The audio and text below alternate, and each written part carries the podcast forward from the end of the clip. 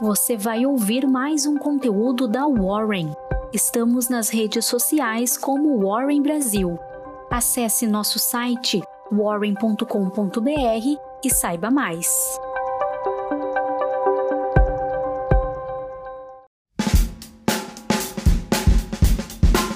Olá, bom dia. Para quem não me conhece, meu nome é Iago, eu sou analista profissional de valores mobiliários aqui da Warren e sou eu que vou trazer o Warren Call dessa quarta-feira, dia 24 de março, para você. Bom, eu vou comentar sobre as principais notícias que aconteceram na terça-feira e também a agenda para o dia de hoje. A principal pauta, sem dúvidas, foi a ata do Copom, que foi divulgada pelo Comitê de Política Monetária.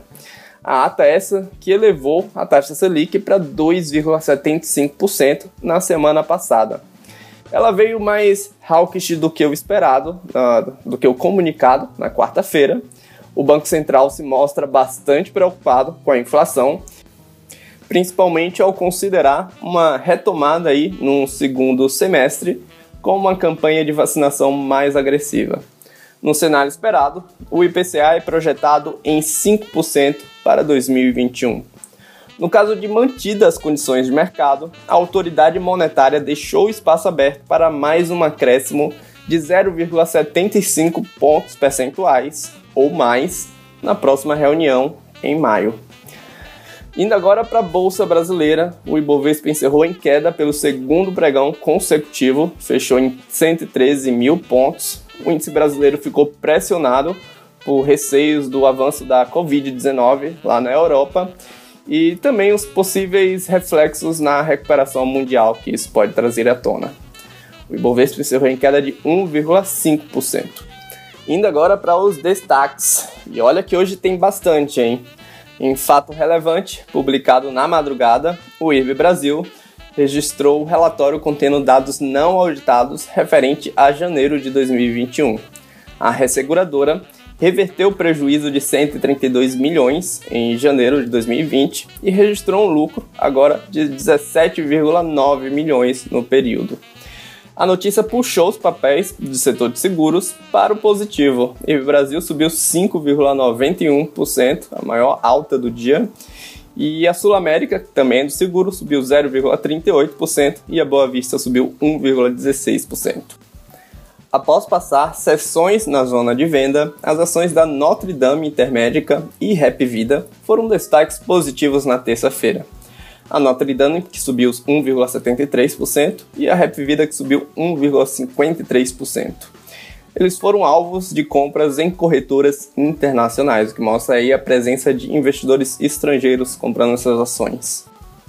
Na última semana, o CAD aprovou a compra do grupo MedSanitas pelo Notre Dame Intermédica em um negócio aí avaliado em 1 bilhão de reais.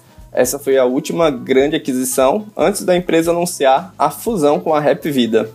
A compra permitirá a entrada do grupo em centros médicos e em unidades de serviço de apoio à medicina diagnóstica nos municípios mineiros.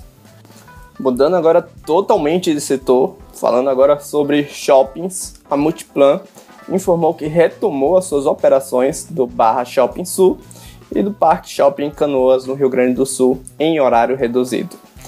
As ações da Multiplan subiram 0,90%. E a BR Malls rejeitou a proposta de cisão de ativos feita pela gestora da Suno na última sexta-feira. BR Malls que subiu aí 1,7%. A proposta tinha o objetivo de destravar valor para os acionistas, mas a companhia respondeu em comunicado que não seria o melhor caminho para criar valor aos atuais acionistas da companhia. No setor elétrico, a Agência Nacional de Energia Elétrica apresentou nesta terça-feira uma proposta de aumento de até 21,3% nas bandeiras tarifárias da conta de luz. Os percentuais serão debatidos em consulta pública até o dia 7 de maio. Em meio a essa notícia, e graças a mau humor do mercado na, na sessão, as empresas de energia elétricas, conhecidas por serem menos suscetíveis à volatilidade, foram destaques positivos. A Eletrobras subiu 1,68% e a Taesa subiu 0,98%. adquirida pela Engie há dois anos, a transportadora associada de gás, recebeu 16 autos de infração que estão sendo julgadas pela Agência Nacional de Petróleo por descumprimento da regulação.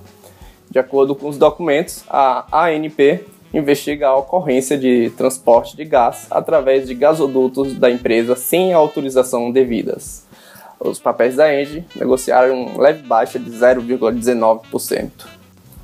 No mercado de aço, em entrevista à Reuters, o, o presidente do Instituto Nacional dos Distribuidores de Aço afirmou que espera o equilíbrio entre a oferta e a demanda por aço no Brasil até o final de abril. As empresas ganharam destaques entre as principais perdas do dia: o aumento dos preços da commodity e as suspensões de parte das produções de montadoras como a das Volkswagen, da Volvo, da General Motors, tem pressionado o setor de materiais básicos. E a Companhia Siderúrgica Nacional e o grupo Gerdau apareceram como destaques negativos do dia.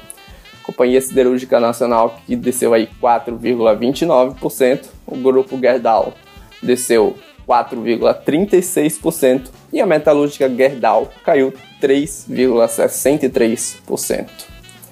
O receio quanto à retomada econômica mundial após o avanço do vírus na Europa fez com que os contratos de petróleo Brent e o WTI encerrassem queda de 6%. As empresas petrolíferas como a Enalta, PetroRio e Petrobras foram duramente atingidas nesse pregão.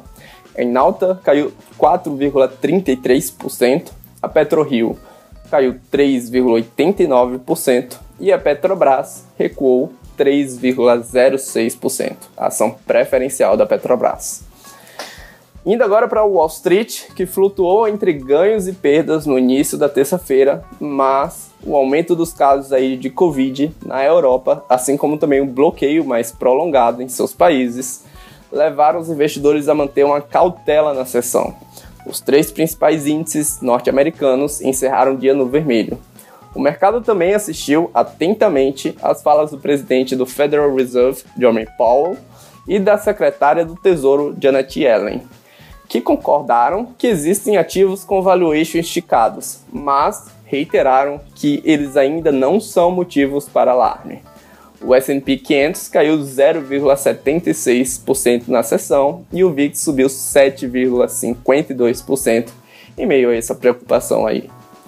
No mercado de juros, as taxas futuras encerraram a terça-feira em alta, após sinais favoráveis ao aperto monetário pelo Banco Central na ata do Copom. O risco país, medida pelo Credit Default Swap de 5 anos, recuou para 189 pontos, uma baixa de 3,5%. E, em meio à cautela no cenário externo e após a divulgação da ata, o dólar operou a terça-feira em baixa. A moeda norte-americana encerrou o dia cotada a R$ 5,51. Na agenda para essa quarta-feira, vamos ficar de olho nos Estados Unidos. Teremos a divulgação do PMI Industrial Composto e Serviços mensal. E também outro dia de sabatina com o presidente do Federal Reserve lá no Congresso. Na Europa, vamos ter também a divulgação do PMI Composto Industrial e de Serviços mensal. Já aqui no Brasil, teremos a reunião do presidente Jair Bolsonaro com Arthur Lira, o Rodrigo Pacheco, o Luiz Fux e o Augusto Aras.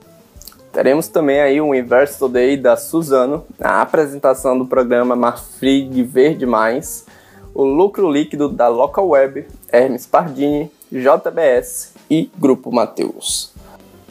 Bom, pessoal, é isso aí. Bastante informação para começar o dia. Começamos bem.